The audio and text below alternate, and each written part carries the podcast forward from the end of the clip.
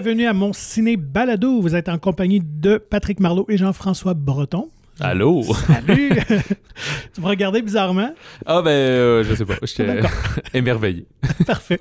Alors, bienvenue dans cet épisode spécial dédié au film québécois Respire, qui vient de prendre les affiches. C'est un film que toi et moi, je pense qu'on a bien apprécié, qui soulève euh, le dialogue, euh, qui, pose un regard aussi différent sur, euh, sur les, les, immigrés, sur nous aussi. Oui, exact. un synopsis rapide, si vous n'avez pas eu la chance encore de voir Respire de Honour Karaman.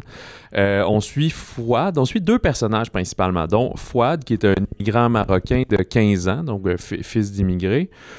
qui est passionné de soccer et poète à ses heures également, et qui doit donner un coup de à son père euh, qui gère un restaurant de poulet. Mais on va comprendre que son père, en fait, euh, fait partie des nombreux qui ont des hautes qualifications, mais euh, du Maroc, puis qui sont pas reconnus ici, malheureusement. Fait qu'il essaye en vain de se trouver un, métier dans son domaine. Et il y a souvent un foie d'un assez explosif à l'école, fait qu'il se ramasse souvent dans, dans, le trouble. Dans le trouble, ouais, par en se bagarrant et tout pour euh, juste l'honneur personnel, ce genre de, de motivation. Puis, euh, on va suivre aussi euh, Max, qui est le, synopsis dit, un Québécois de souche, entre guillemets, un petit peu plus, là, euh, natif, euh, qui a 27 ans, qui lui aussi vit chez, il est retourné vivre chez son père en récente rupture amoureuse. Euh, il y a de la difficulté au travail là, à, atteindre les objectifs dans un travail assez plate de, de, téléphoniste. Il faut qu'il vende des produits là, pour, je pense, de du chauffage ou de la climatisation, une affaire comme ça. Mm-hmm. Puis qui a un entourage un peu un peu venimeux, là, je pense quand même, là, qui, ont souvent des propos assez arrêtés, fait que ça commence à y rentrer dans la tête. Puis ces deux personnes-là habitent dans un quartier euh, un peu plus pauvre, un quartier populaire de Montréal, qu'on nomme pas précisément, fait qu'ils vont se mettre à se côtoyer, mais sans se connaître, et éventuellement il va y avoir euh, une rencontre euh, assez singulière entre ces deux personnages-là et tous les gens qui gravitent autour. Fait que ça a l'air très complexe, mais c'est assez simple, un film d'une heure et demie qui est assez... très rythmé, ouais. ouais. Ouais, très rythmé, presque suspense même, fait que comme je dis, on a vraiment apprécié le film, on vous invite à aller le voir. Dans l'entretien qu'on a eu avec l'équipe du film, il n'y a pas de divulgateur comme tel. Vous pouvez l'écouter avant pour euh, vous convaincre, mais c'est aussi ce qui est intéressant. On en discute avec, euh, en fait, avec Honour Karaman, le scénariste et, euh, réalisateur, Ahmed Amin Ouergui, qui est le, comédien principal qui fait Fouad, et il y avait également Marie Charlebois qui présente, qui fait la mère de, l'autre, de Max, finalement. Mhm. Puis euh, c'est un film, c'est ça, qu'il n'y a pas une morale nécessairement. Il y a plusieurs éléments. On est beaucoup dans, l'ouverture au dialogue, l'ouverture vers l'autre, peut-être, qui, est un des éléments là-dedans, mais on parle aussi de racisme, mais sans pointer exactement, ça serait quoi? Oui, donc, euh, ben, sans plus tarder, je pense qu'on peut laisser place à cette discussion qui a été fort intéressante. Et on vous invite à aller voir Respire au cinéma, qui est à l'affiche depuis le 27 janvier. Bienvenue à mon ciné balado. Vous êtes en compagnie de Patrick Marlot et Jean-François Breton dans cet épisode spécial du film Respire. Alors, avec nous, on a la chance de recevoir euh, le scénariste et réalisateur du film Honour Karaman et les comédiens Ahmed Ouargui et Marie Charlebois. Mais tu te trompé? Oh non, non c'est parfait. Tu l'as. excellent. 10 sur 10, 10 sur 10. merci beaucoup. merci d'être de passage. Euh, dans notre balado pour venir jaser de ce film euh, choc, coup de poing quand même. Hein. Je pense qu'il va, va, causer euh, des, euh, des, conversations, n'est-ce pas? Bon, on se croise les doigts pour ça. On espère qu'il espère qu'il y aura le plus de jeunes possible qui viendront le voir aussi. Pas juste les jeunes, les plus vieux aussi, mais ce serait intéressant d'avoir cette conversation-là avec les jeunes en commençant. Est-ce que à ce moment-là, je me demandais, Marie, Ahmed, à la lecture du scénario la première fois, est-ce que vous voyez tout de suite ce, l'espèce de discours puis qu'est-ce qui s'en vient dans le, dans le film ou vous embarquez juste pour faire un film, mettons? Moi, personnellement, j'ai embarqué parce que de un, c'est le genre de projet que je trouve qui manquait beaucoup à la scène euh, locale, je dirais puis même euh, au Canada, puis dans la scène globale, je dirais, c'est, c'est le genre de projet qui est quand même très authentique, ce qui fait que quand j'ai lu le scénario, personnellement, j'ai direct accroché, et même plus que ça, je me suis beaucoup reconnu aussi dans le scénario, euh, dans certains moments, certaines péripéties, ce qui fait que personnellement, j'ai directement accroché. Et ouais, pour ma part aussi, euh, le scénario, dès la première lecture, j'ai été complètement touchée par euh, les propos de, de ce que Honour euh, euh, avance dans le film. Puis je trouve que ça vient nous chercher, puis ça, ça, ça nous ressemble tous, que peu importe d'où on vient, peu importe nos origines, ça nous met en, en pleine face ce qu'on est. Euh, et ça, c'est pour ça qu'on. C'est vrai que j'entends plusieurs fois, euh, c'est plusieurs fois que j'entends coup de poing, mais je pense que c'est coup de poing à cause de ça, parce que ça, ça, nous, ça nous met face à ce qu'on est, face à nos limites, puis face à nos peurs, puis on rend, on, rend les autres responsables beaucoup de nos problèmes, nos malheurs, nos, alors que franchement, je pense qu'il faut se regarder. C'est pour ça que pour ça que j'ai tellement aimé son scénario. Vraiment. Là.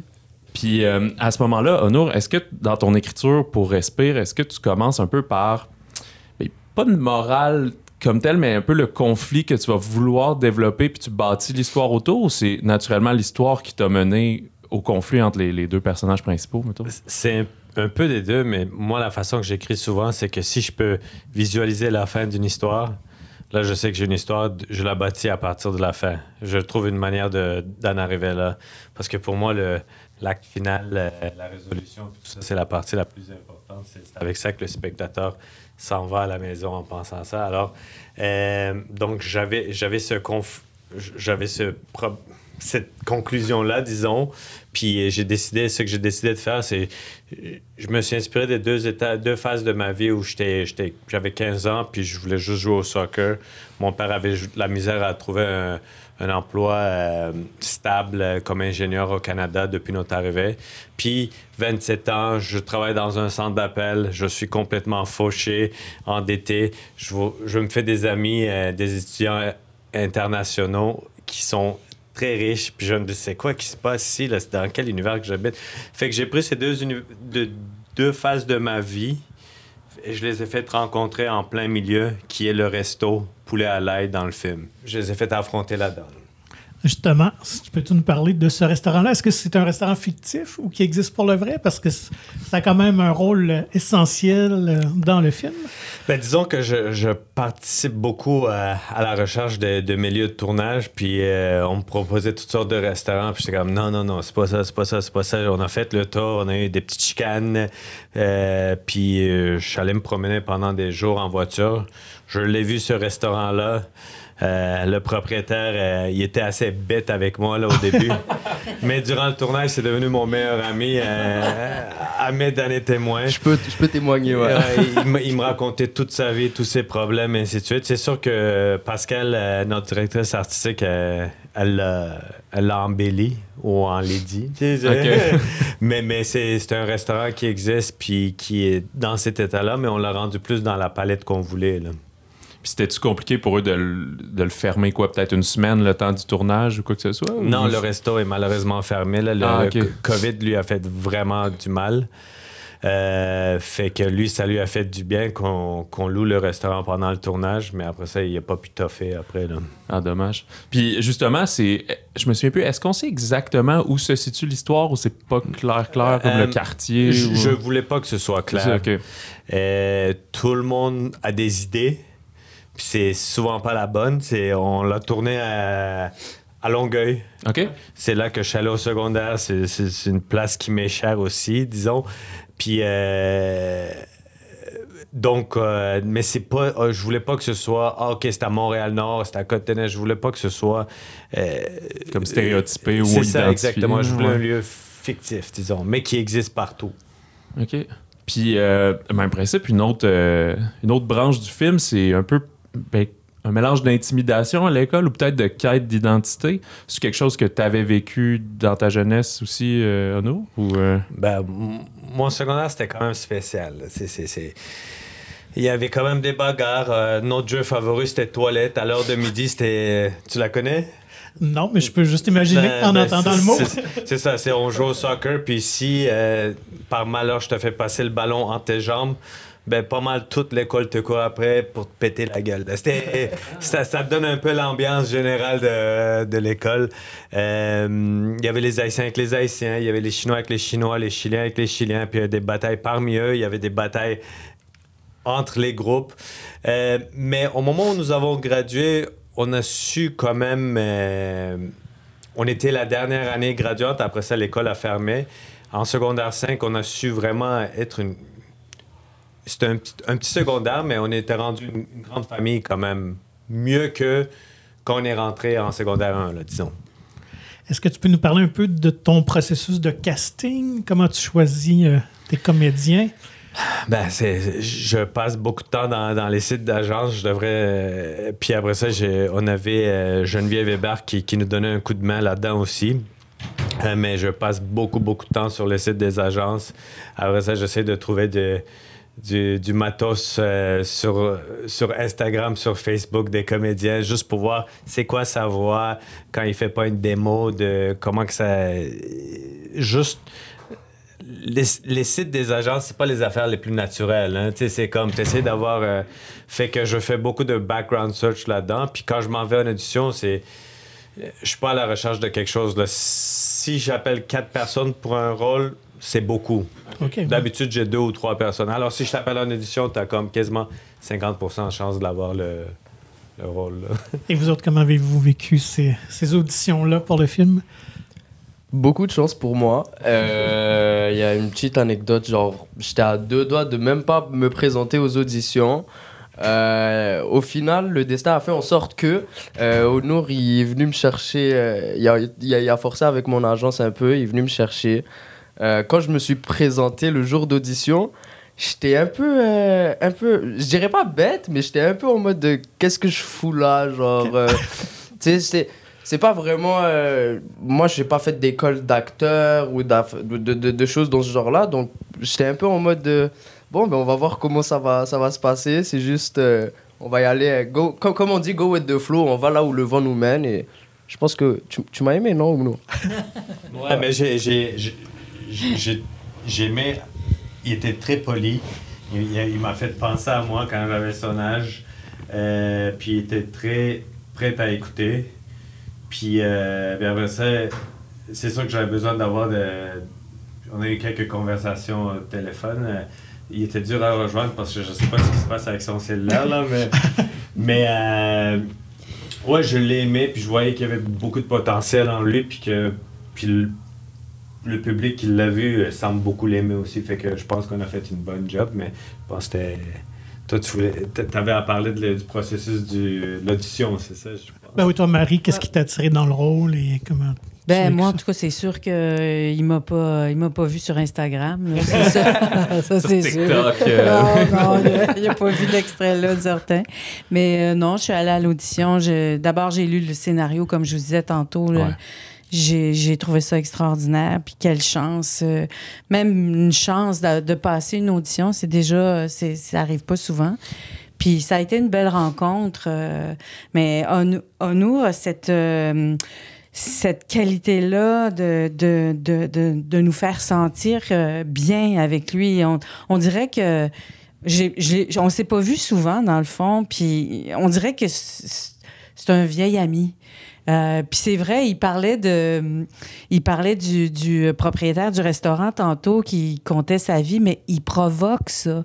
Il, il pose beaucoup de questions. Il est très à l'écoute. C'est, c'est quelqu'un de très ouvert et très beau, vraiment. Euh, c'est une belle personne. Alors pour moi, ça a été, euh, ça a été une belle rencontre. J'ai kick sur elle en la voyant tout de suite. que- Non, mais honnêtement, c'est vrai, c'est que quand- euh, les auditions, au lieu de les voir jouer, c'est vraiment juste entendre leur voix, ressentir leur énergie, ça te donne déjà euh, une bonne idée de ce que tu veux. Petite anecdote de Roger Léger, quand il est venu, il est rentré, ah, j'ai pas trouvé de stationnement, non, non, non.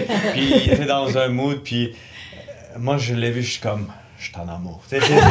J'ai trouvé mon G. Puis le premier jour de tournage, euh, Roger, il s'en vient et dit Ah, euh, vraiment cool le projet, merci. euh, Laisse-moi dire que c'est une audition de merde, là, ça n'a pas bien été. J'étais pas. Mais j'étais comme. De quoi tu parles? C'était merveilleux. là, tu sais, c'était- fait que euh, les auditions, le monde le vit différemment. tu sais, c'est- Mais c'est vrai parce que le personnage de, que Roger interprète a l'air de quelqu'un qui va être bourru, mais en fait, c'est peut-être lui qui est le plus posé finalement. Là. Fait que c'est intéressant. Mais euh, ton personnage aussi, euh, Marie, qui joue la mère de Max, qui est pas mal en confrontation avec Ahmed, ou euh, éventuellement, en fait, pas tout au long du, du récit. Est-ce que tu penses qu'elle est consciente que son fils va pas si bien que ça, puis que- qu'elle essaie justement de briser ce- cette carapace. euh, Ben, en fait, moi, ce que j'en ai déduit, puis c'est effectivement, elle essaie de se rapprocher de lui, puis elle se rend compte qu'il est trop tard. Mais elle-même s'est éloignée d'elle-même. Elle s'est gelée les émotions, elle a gelé ses rêves, elle, a, elle est déçue d'elle-même. Fait que c'est- la c'est de la mauvaise transmission, en fait. Donc, euh, en tout cas, c'est le même que, j'ai abordé le, le personnage. Puis, c'est, raté avec son garçon, c'est sûr. On espère, si il y a une suite, qu'il y a une ouverture, mais, mais non, elle- elle-même est, est, bloquée, pas bien. elle va pas bien. Ça va, ça va pas bien pour Maryse, là.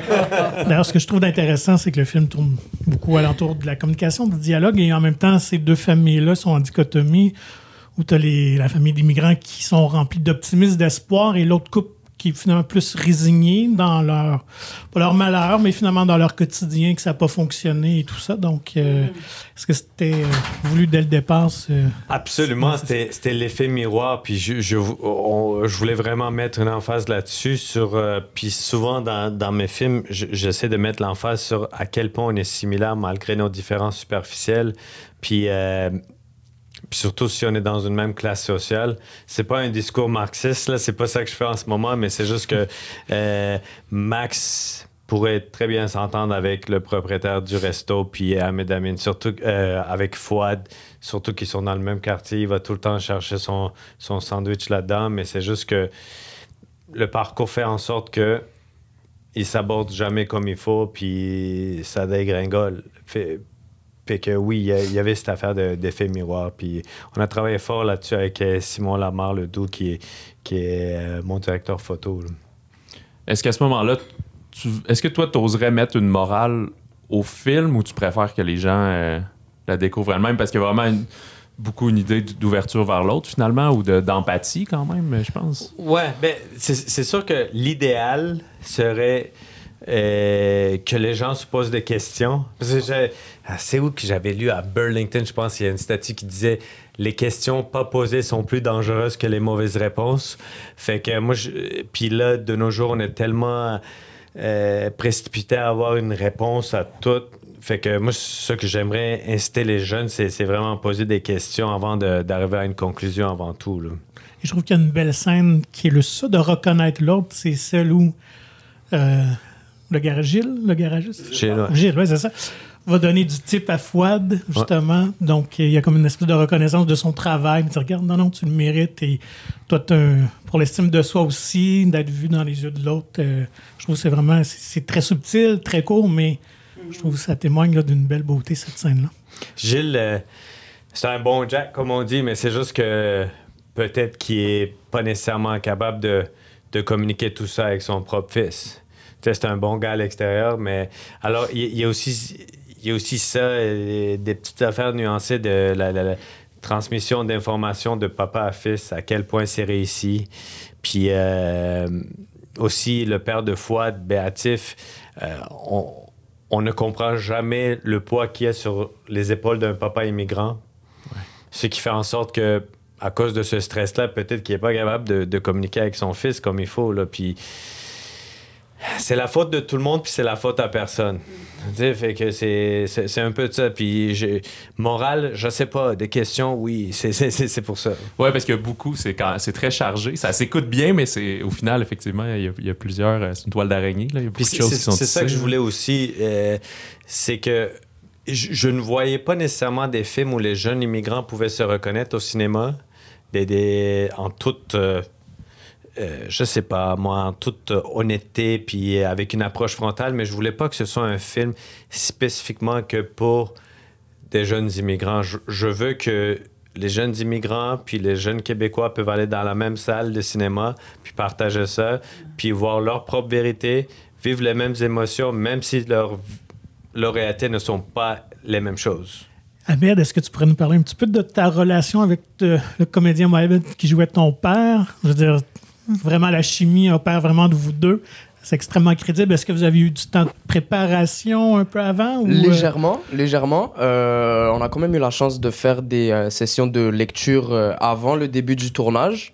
Après, c'est vrai que Simo, qui, qui, joue mon père, justement, il a vraiment su me mettre à l'aise. Je sais pas comment, mais un peu comme, euh, comme Honor, je sais pas comment de la magie ils font, mais euh, il, il a vraiment su me mettre à l'aise.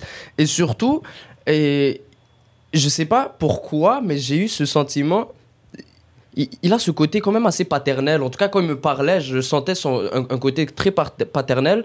Et par moments, il me prenait un peu à part euh, entre deux scènes.